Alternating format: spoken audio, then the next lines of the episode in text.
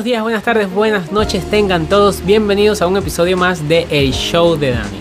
Bienvenidos sean todos a otro episodio más. Eh, muy contento de cómo han recibido el episodio anterior. Estoy muy feliz de, pues, de todo el apoyo que le han dado y de toda la visita que le han dado, de verdad me, me alegro bastante.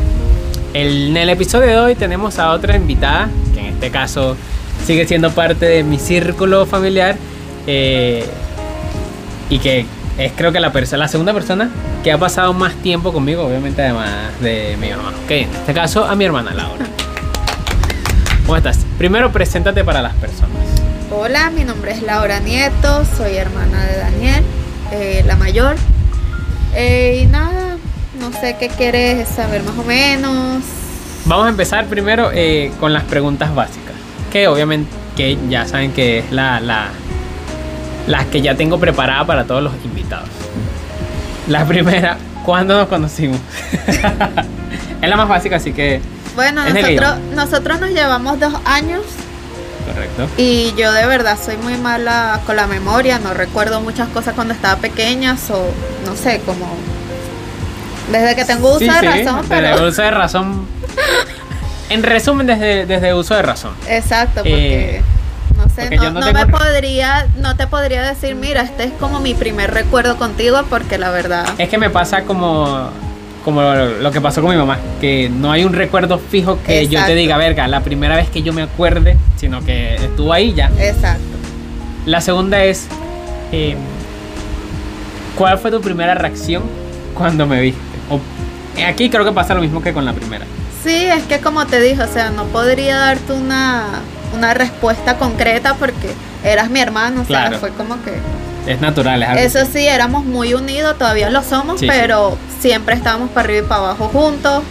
No, no, no sé Claro, cómo responderte eso porque Sí. Es, es algo como que, bueno, nacimos, crecimos, o sea, es algo como que eres mi hermano, y me la que- tengo que chupar. Y la última es, ¿cómo tú sientes que ha sido nuestra relación? No, de verdad, súper bien. Yo tengo otros hermanos aparte, pero creo que contigo es como que Claro. la eh, relación es más cercana, claro. Vivimos siempre juntos y la comunicación también súper bien. Si a mí algo no me gusta de ti o algo, siempre trato de decírtelo. Pero de, de resto, todo bien. Desde Venezuela siempre Sí. estuvimos muy, muy unidos. Sí, es verdad, y nos, nos hemos, hemos tenido nuestras épocas, pero siento que al, al final siempre hemos estado ahí el uno para el otro. Vamos a empezar con unas preguntas. Vamos a hablar primero del pasado, del presente y un poquito del futuro para no, dar tan- para no Ok. dar tantos spoilers. Primero vamos a hablar de cómo fue para ti crecer ¿Cómo fue para ti crecer con un hermano? O sea, ¿sientes que en general tu infancia, o nuestra infancia, vamos a hablar de nuestra infancia porque somos dos, fue más divertida o fue... ¿Cómo tú sientes que fue nuestra relación así desde pequeño? Eh, o, sí, esa relación, ¿qué es lo que más recuerdas tú de nuestra relación de pequeño? O sea, algo que tú digas, verga, esto es lo que más me ha gustado de tener Lo que hermano". pasa es que aparte de, de ti, siempre fuimos una familia grande y siempre estamos juntos, todos somos contemporáneos y sí, sí considero que tengo muchos recuerdos bonitos porque siempre estábamos jugando, siempre estábamos con Llorelli, con, con eh, Michelle, todos que sí haciendo bailes, cantando, ¿te acuerdas del sí, disco sí. que hicimos? Entonces yo, yo creo que fue muy bonito porque eh, vivíamos en un edificio en Guarenas que todos éramos contemporáneos y siempre estamos juntos. O sea, yo nunca tengo un recuerdo de que, ay, que estaba sola o algo, porque siempre estábamos en la calle, siempre estábamos jugando. O sea, a comparación de ahorita, que yo veo niños que lo que están es así, pegados en un- Sí. en un, Un teléfono, un un juego, teléfono, sea. un juego, en una tablet. O sea, nuestra infancia fue súper bonita. Yo considero que fue bonita porque fue de mucha calle, pero una calle sana. Sí, pues. claro, claro, era... era nos la pasábamos en los pasillos, básicamente. Sí, era exacto, en estar el ahí edificio, en, sí. en el 7, Pero 6, todos éramos contemporáneos, mi familia también, todos somos contemporáneos y siempre estábamos juntos. O sea, no recuerdo así que yo ay, la pasé mal o algo porque siempre estábamos. Que ha hecho que me acordaste lo del disco. Yo no me acordaba de esa. O sea, sí me acuerdo. Si me lo dices, me acuerdo claro. Pero era una de las cosas que menos pensaba recordar. Nosotros, eh, verga, ¿cuánto tenía yo? ¿Seis? ¿Cinco? No, yo estaba como cuatro no, años. como cuatro, sí, como cinco años. En su máximo. momento, sí, una vaina así, yo no me acuerdo. En su momento, mi papá se le ocurrió, junto con mi mamá, cuando ellos estaban juntos, él, yo no sé, se despertó un día y dijo, ¿sabes que Yo voy a hacer un disco, un, un, Los del un 50, popurrí, una sí, cosa un popurrí de los niños del 50. Y éramos, básicamente, éramos todos los niños del Sí, 50. sí. Un disco malísimo, porque primero eran puros covers, obvio. eh, era algo que era cover, nadie estaba escrito nada. Todo el mundo me acuerdo que en ese momento llevó como su disco, mira, esta es la canción que yo voy a sí. cantar. Y estaba Anthony cuando cantó la de Caramelo de Cianuro. eh, Yo tú con, con, Yoreli, con una prima mía cantaron la de la factoría. Ajá. Verga, era el disco más malo que existía porque, claro, era un poco de carajito, un poco de niño. Cantando Michelle con Shakira y las morochas. una vaina loquísima, loquísima. Eh, y que yo canté una con Joel, que no, no nos sabíamos la letra. O sea, no nos sabíamos la letra y entonces no sé quién coño madre se le ocurrió. O sea, Joel en un momento dijo una vaina ¿A qué? Porque iba a dijo- decir el coro y no iba era el coro, el coro, sino y, otra y cosa. desde ahí fue que oiga, arepa con mantequilla. Yo no sé dónde. Bueno, eh, X, un recuerdo bien bonito. Para pero, pero eso, pues siempre estuvimos súper unidos, aparte de tú y yo, porque la pregunta es esa. ti, claro. Sí, tuvimos una convivencia, pero siempre está reflejado nuestras amistades, pues que a pesar de que ya no hablamos con Claro, ellos, claro. fue una época bien bonita. ¿Y tú sientes que, que a pesar de todas las situaciones que, que pasamos en Venezuela, porque claro, en su momento, nosotros eso no lo recordamos, pero en su momento también Venezuela vivió una época medio fea de protestas y otras cosas, pero yo creo que eso es lo que menos me acuerdo yo de mi infancia. ¿Tú crees que eh, hay personas que todavía tienen esa infancia así en Venezuela como nosotros la tuvimos? Porque yo me acuerdo de muchas vainas de increíbles. Bueno, no, no sabría decirte, yo creo que sí, porque por lo menos Joshua, yo veo que tiene esa, más o menos esa amistad Claro, con sus verdad. amiguitos, Es verdad. pero no sabría decirte porque Claro, claro. Creo por que lo menos aquí lo dudo mucho aquí en Estados Unidos, pero allá yo creo que todavía se mantiene eso. se mantiene eso. por lo menos en los edificios y eso, uno es muy amiguero, uno es muy, es diferente la, la cultura de allá acá en Estados Sí, Unidos. eso es verdad. ¿Tú sientes que por haber vivido en un sitio como fue Meca, Meca no es que sea súper peligroso, pero es un sitio de, calle. Básicamente es un sitio que tiene mucha calle y que si, no, si te descuidas, pues terminas en la calle. ¿Tú crees que eso te influye a ti o, o tú sientes que eso te hizo aprender algo o simplemente fue como una etapa que nosotros vivimos en Menca o también sientes que mi mamá nos cubrió, nos protegió mucho de eso? Bueno, eh, por lo menos mis amistades, que ya como dije, no tengo tanto contacto con los del 50, pero lo que veo por redes sociales y eso, creo que han tenido un rumbo bien bonito igual a nosotros. Eh, si ya nos ponemos a hablar del colegio, Claro. el Menca 2 donde estudié y eso, ahí sí yo como que lo pienso porque claro. es diferente, pero sí influye mucho la crianza y mi mamá siempre estuvo ahí con nosotros, nosotros igualito después lo que pasábamos era en la peluquería, so, no sé, yo creo que es la crianza que uno tenga, pues, y mi mamá en eso sí estuvo muy, sí nos mantuvo en una burbuja, nos daba nuestra libertad, pero hasta cierto punto.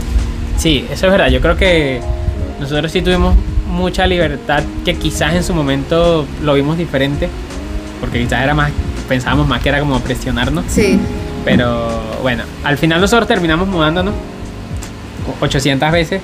Para ti, vamos a una pregunta interesante. Para ti, ¿dónde ha sido la mejor parte donde has vivido? De todas las, nosotros hemos vivido en Menca, en Nueva Casarapa, en el pero rodeo. de, de Venezuela o Por- contando- no, vamos a hablar del pasado, que es de Venezuela. Creo que Nueva Casarapa. Nueva Casarapa estuvo genial. Yo siento que ha sido como la. a pesar de que ahí durábamos mucho tiempo solo, porque ahí sí mi mamá como que nos dejaba, ella iba a trabajar cuando estaba en Caracas trabajando. Pero como nosotros también siempre hemos sido súper unidos, no, no creo sí, que... yo creo que no. Pero vivíamos bien ahí. Me gustaba mucho vivir en Nueva Casarapa. Sí, era, a mí me, me encantaba. Yo siento que era uno de los apartamentos más bonitos que, Sí. te- que hemos tenido a pesar de todo. Desde ese momento para el que no sepa, en nuestra casa siempre han existido o han vivido gatos. Bueno, siempre ha habido muchos gatos. Por eso, o sea, Kitty. estoy agarrando desde ahí. Nosotros hemos pasado de, de Caperuza, la otra que no me acuerdo cómo era el nombre, Burbuja. Burbuja, cape- primero fue burbuja. Burbuja, luego Caperuza. o- ¿Sí? Sí, Ok. burbuja, caperuza. Y cuando llegamos a Casarapa, nosotros adoptamos y mi mamá adoptó un gato que lo nombraron Kitty. Desde ese momento, para ti, ¿cómo ha sido la vida? Kitty todavía sigue vivo, eso fue ya hace 14 años. 14 Y es un años gato, Kitty. sí, un gato ya viejo, bastante viejo. Bastante vieja que está ya. Sí. Para ti, ¿cómo fue esa experiencia de vivir con un gato? A pesar de que nosotros somos súper alérgicos a todo eso. Que tú ya te volviste inmune.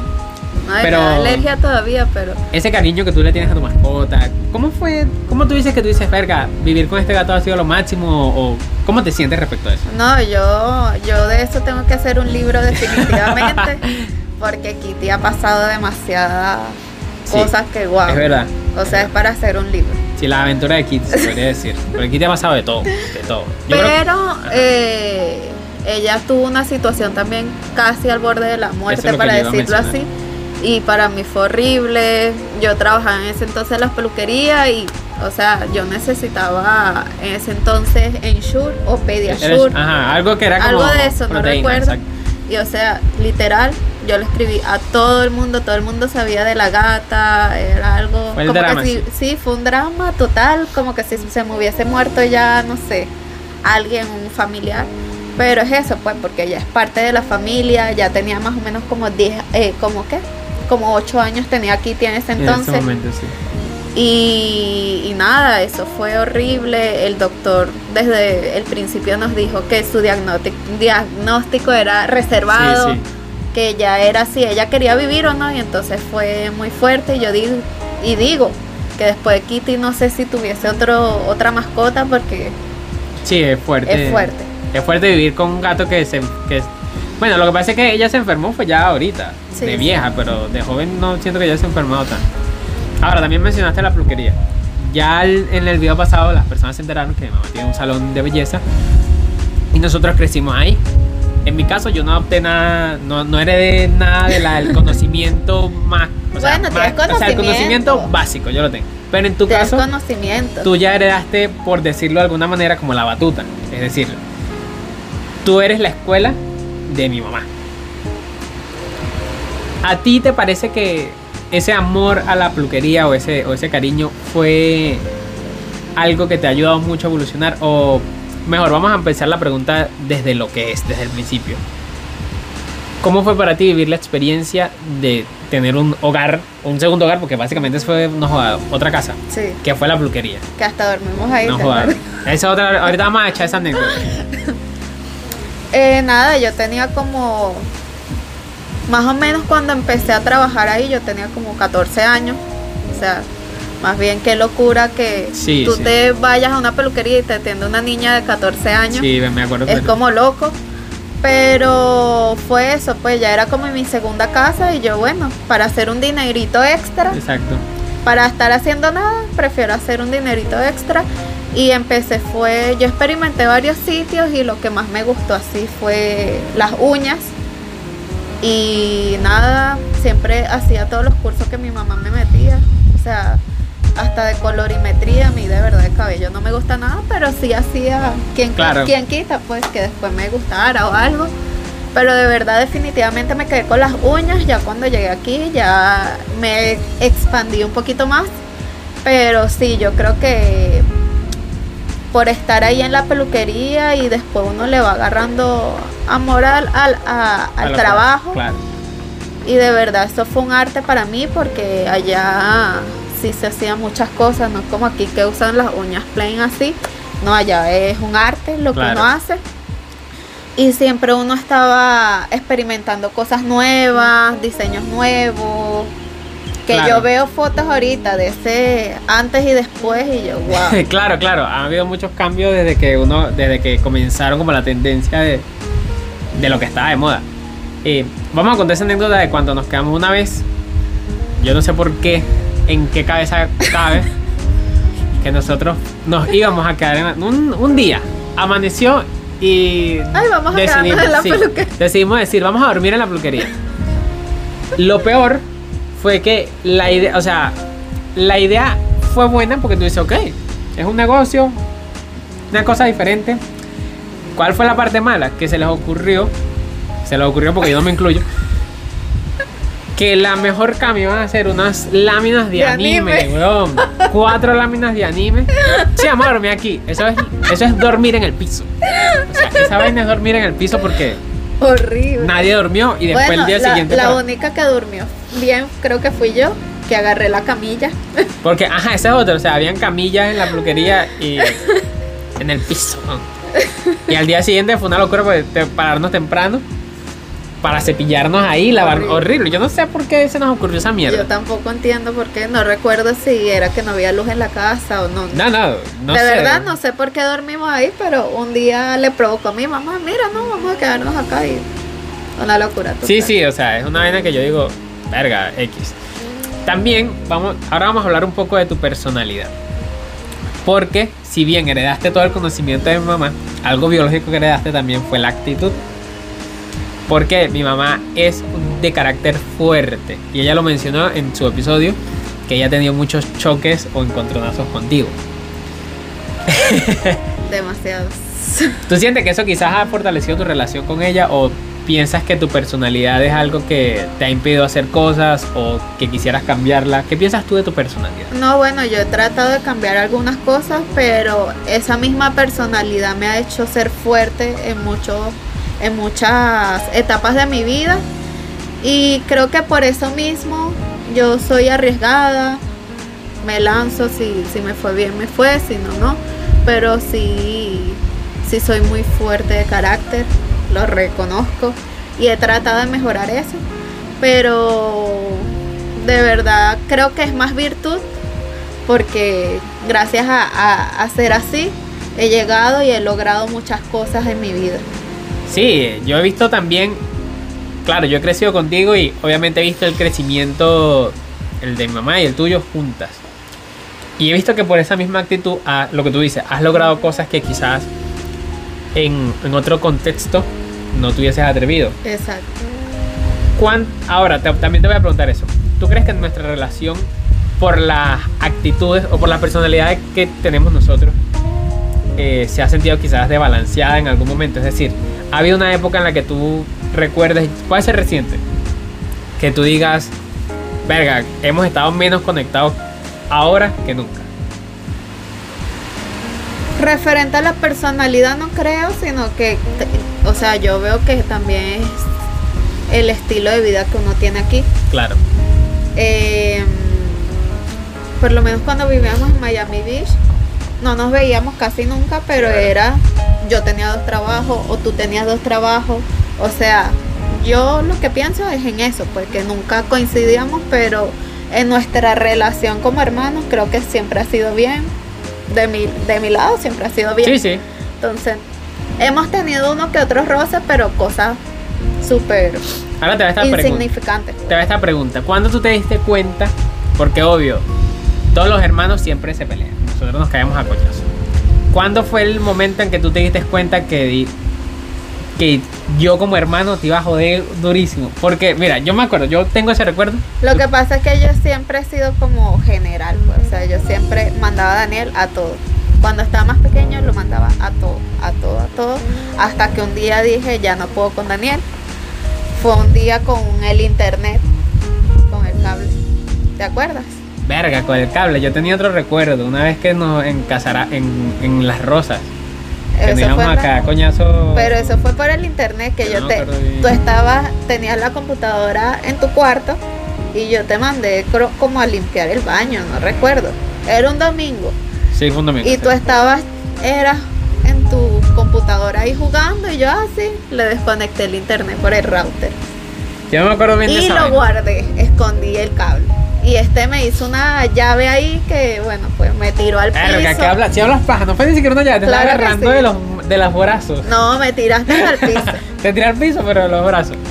Y ahí, hasta ahí dije, ya, yo no puedo con Daniel, ya hay que buscar otro método para comunicarnos sí, porque... sí. A los Pero ahí sí también yo le bajé mil y como que fluyó más la cosa, pues ya considero que no te mandaba tanto. Claro. No, igual, o sea, ¿Qué es eso? Yo creo que también es porque nos hemos complementado. Eh, Algo que la, te caracteriza a ti es que es eso, que tú eres más de dar órdenes, por lo menos en casa, y yo soy más de seguirlas. Yo tengo menos iniciativa en ciertas Exacto. cosas, pero cuando a mí me dicen hacer algo, yo lo hago de corazón, o sea, yo no me molesto ni nada. ¿Cómo tú sientes que ha sido lidiar con esa persona? Últimamente, por lo menos, vamos a hablar ahora un poquito del presente. Últimamente, ¿cómo ha sido lidiar con un Daniel distinto al que era de pequeño? O sea, ¿cómo tú crees que... ¿Cómo tú te sientes de lidiar con un hermano con una actitud diferente a la que tú puedes ser o que chocamos de repente? Podemos chocar es en eso que tú no tienes la iniciativa que yo tengo y no es tanto contigo porque aquí vivimos como seis personas en esta casa y es difícil convivir con todos porque Claro, todos claro. tenemos diferentes personalidades. Pero nada, ya nosotros nos conocemos muy bien y siempre yo agarro también, o sea, tengo la forma, el tacto de decirte las cosas que no te suenen tan, tan fuertes o algo, igual tú, tú. Y tú sí no tienes pelitos en la lengua y me dices las cosas como son. Pero nada, ya somos una familia y hay que querernos como somos. pues, Sí, sí, exacto. Eh, también, como tú lo mencionaste al principio, nosotros somos una familia inmensa. Sí. O sea, no somos los más grandes, la familia más grande, pero sí somos una familia grande. ¿Tú crees que nuestros mejores recuerdos, o cuáles tú piensas que son los mejores recuerdos familiares que hemos tenido? A ver, dime un top 3 de tus momentos familiares.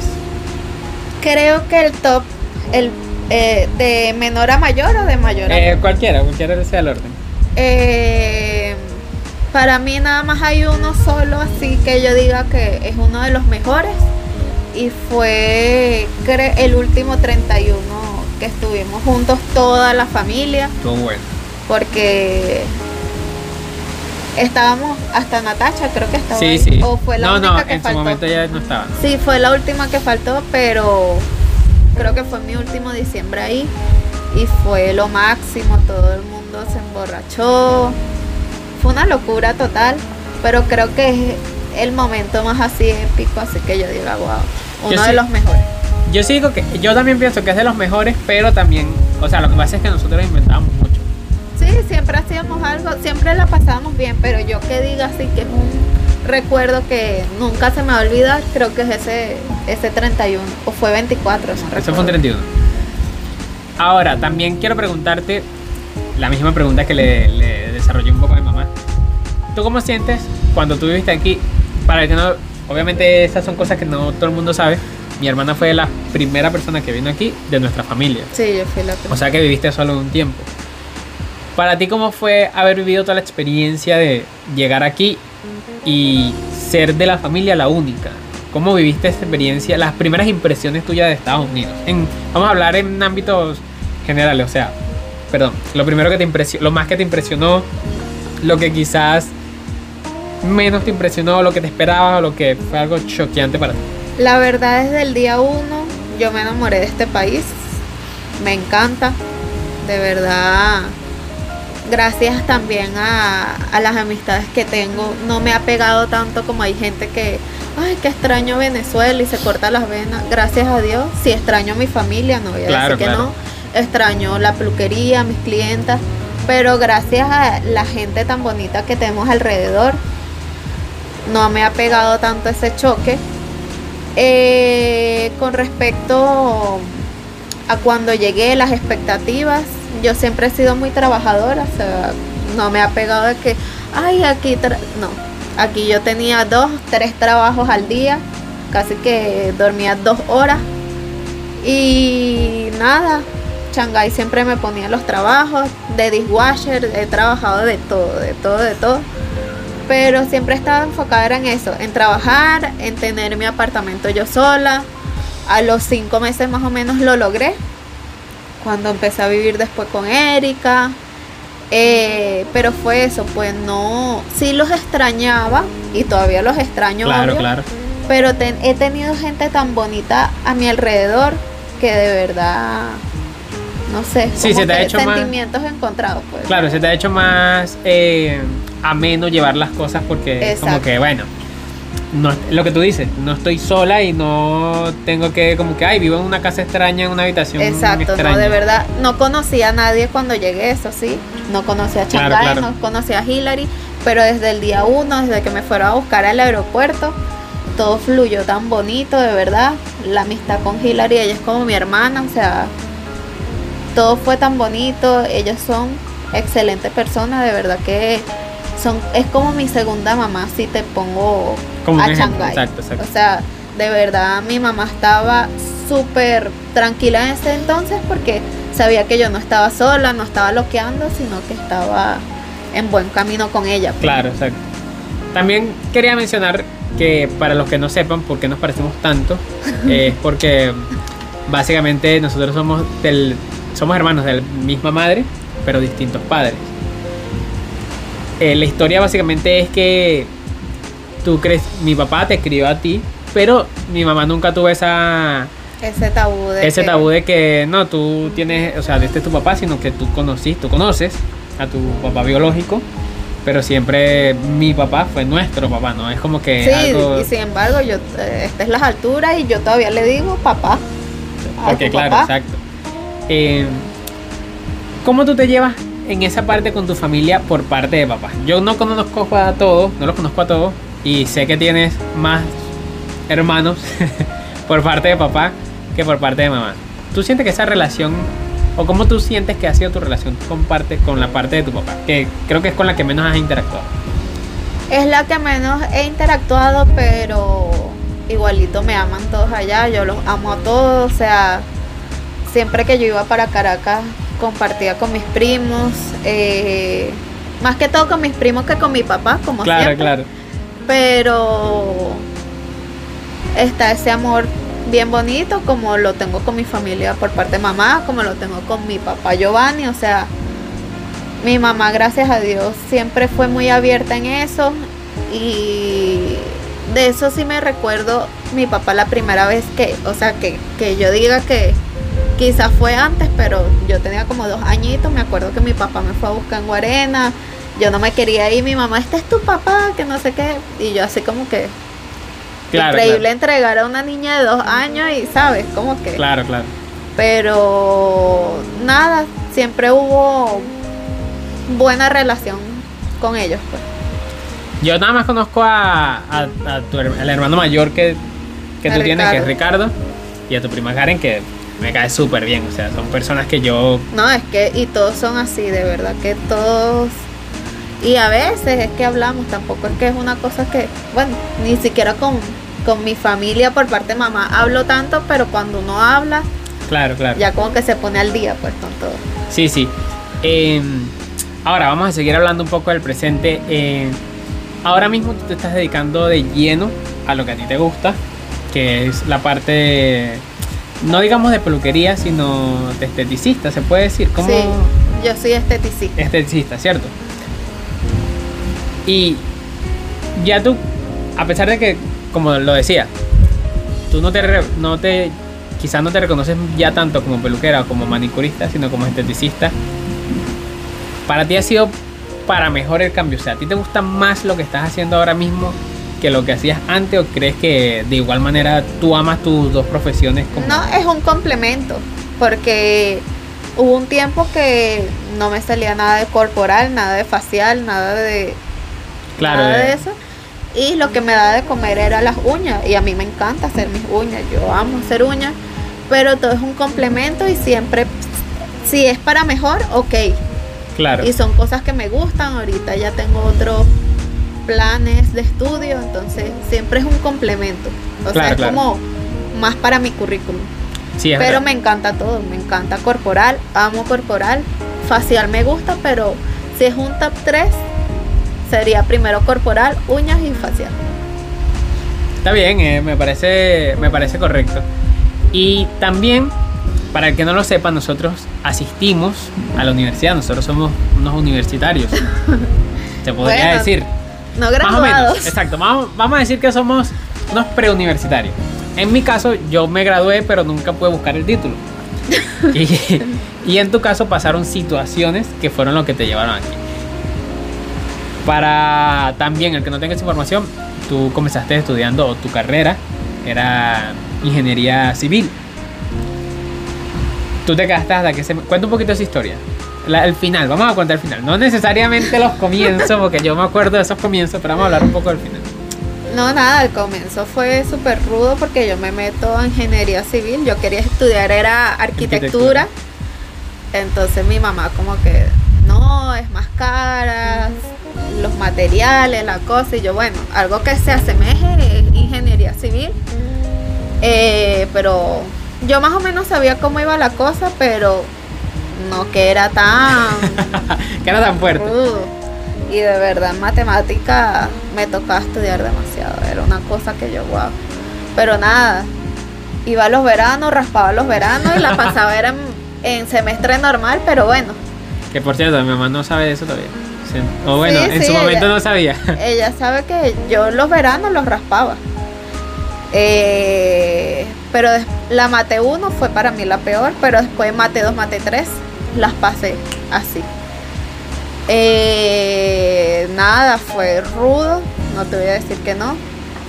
Pero bueno, ya estaba como quinto, sexto, séptimo, o sea, tenía materias regadas. No te puedo decir un semestre Claro, como tal porque tenía materias regadas. Pero vamos a decir que ibas más o menos ya. Pero ya estaba, sí. Estabas tocando el, piso del séptimo. Ya estaba más o menos por ahí. eh, hasta que yo decidí venirme porque ya la inseguridad estaba demasiado fea. O sea, nosotros vivíamos en Guatire, yo estudiaba en Caracas, no tenía carro, salía casi a las 11, 12 de la noche de, de estudiar y en Metrobús, eso era horrible. Sí, yo creo que nosotros vivimos quizás una época bastante complicada de estudiar en Caracas. Para que no sepa, Guatire es parte de, un- de otro estado y llegar a Caracas es un- una labor. Eh, yo todavía, yo digo que yo admiro mucho a la gente que se quedó en Venezuela y está estudiando allá porque, verga, ahora mismo estudiar en Caracas, eso no sé cómo será, Sí, una ni idea, locura. debe ser una locura. Eh, para ti, ¿crees que la mejor etapa de tu vida fue la universidad o piensas que ahora mismo esta es tu mejor etapa? ¿O crees que quizás hubiese cambiado si la etapa universidad hubiese sido en otra parte? No, yo creo que pasar por la uni- universidad es muy bonito, o sea, se consiguen amistades también súper lindas. Es bello y me gustaría pasarla de nuevo.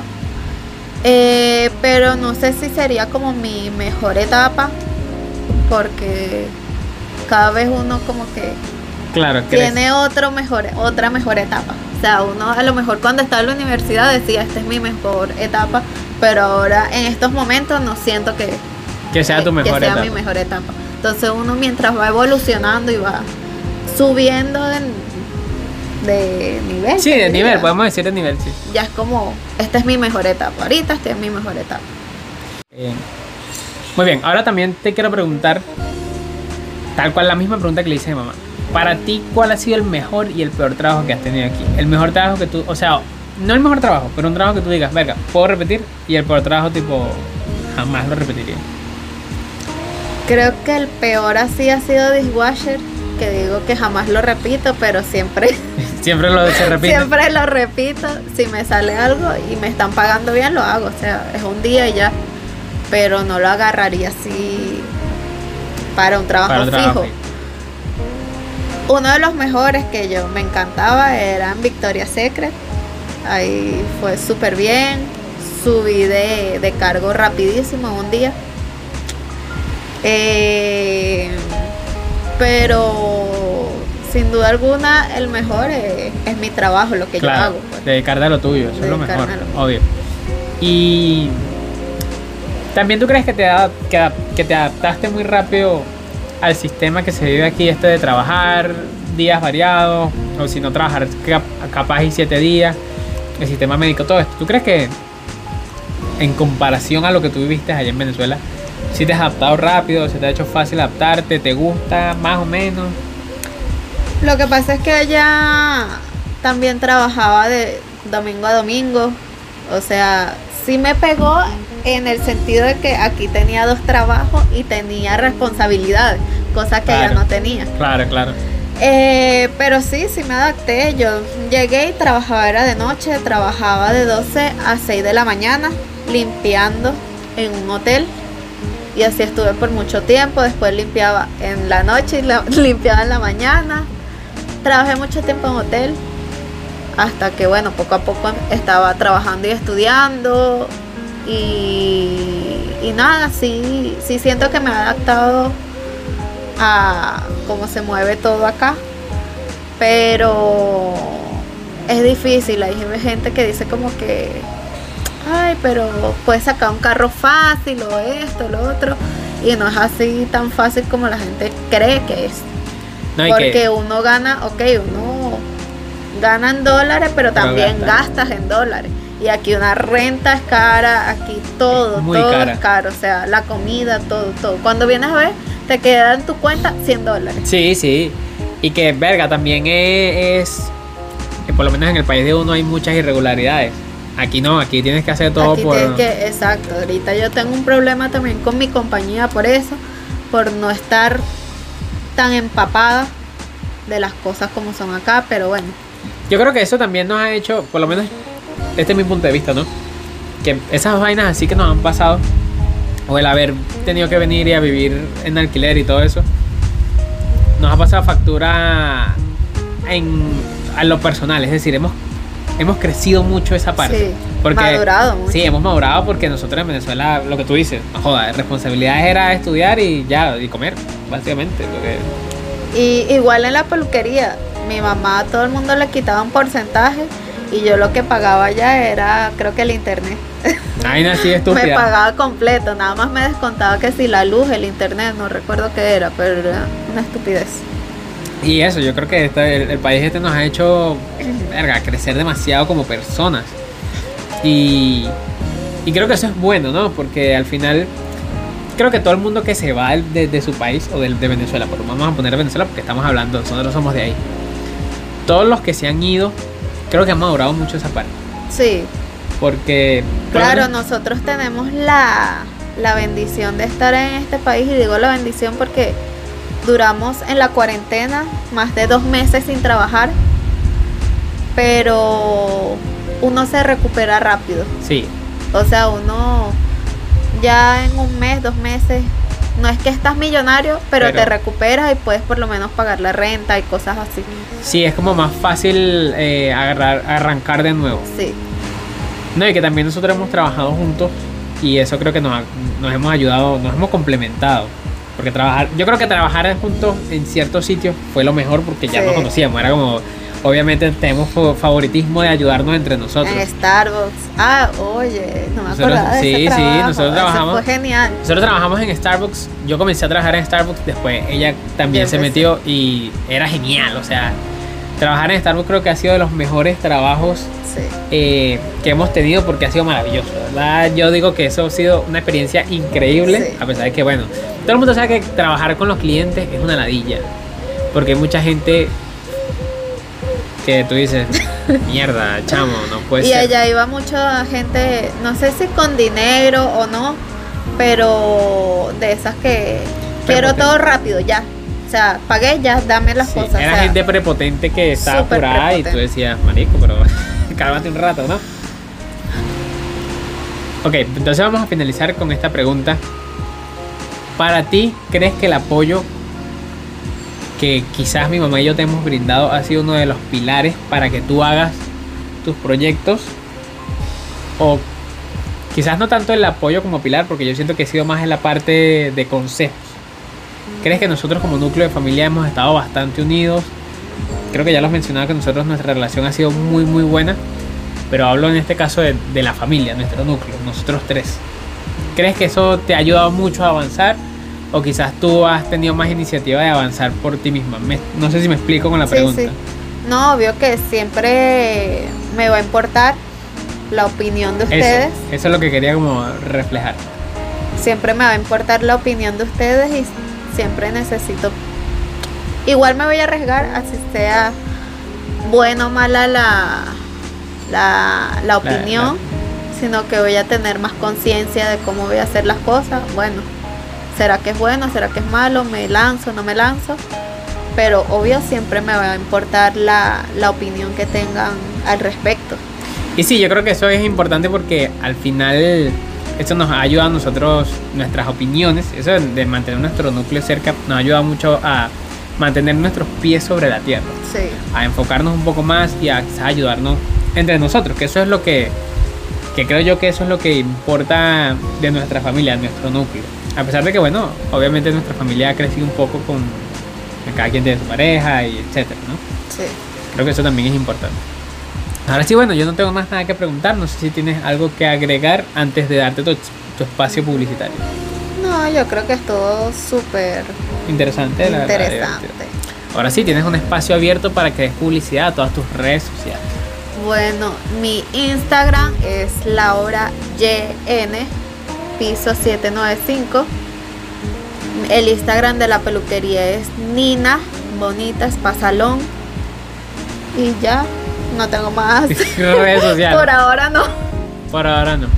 Y bueno, nada, eso fue todo en el episodio de hoy. Gracias de verdad por venir, por ayudarme en, en mis, en mis locuras. Pues cada, cada año es una locura diferente. Bueno, siempre nos estamos apoyando y bueno, cuando yo necesito de tu apoyo estás y bueno.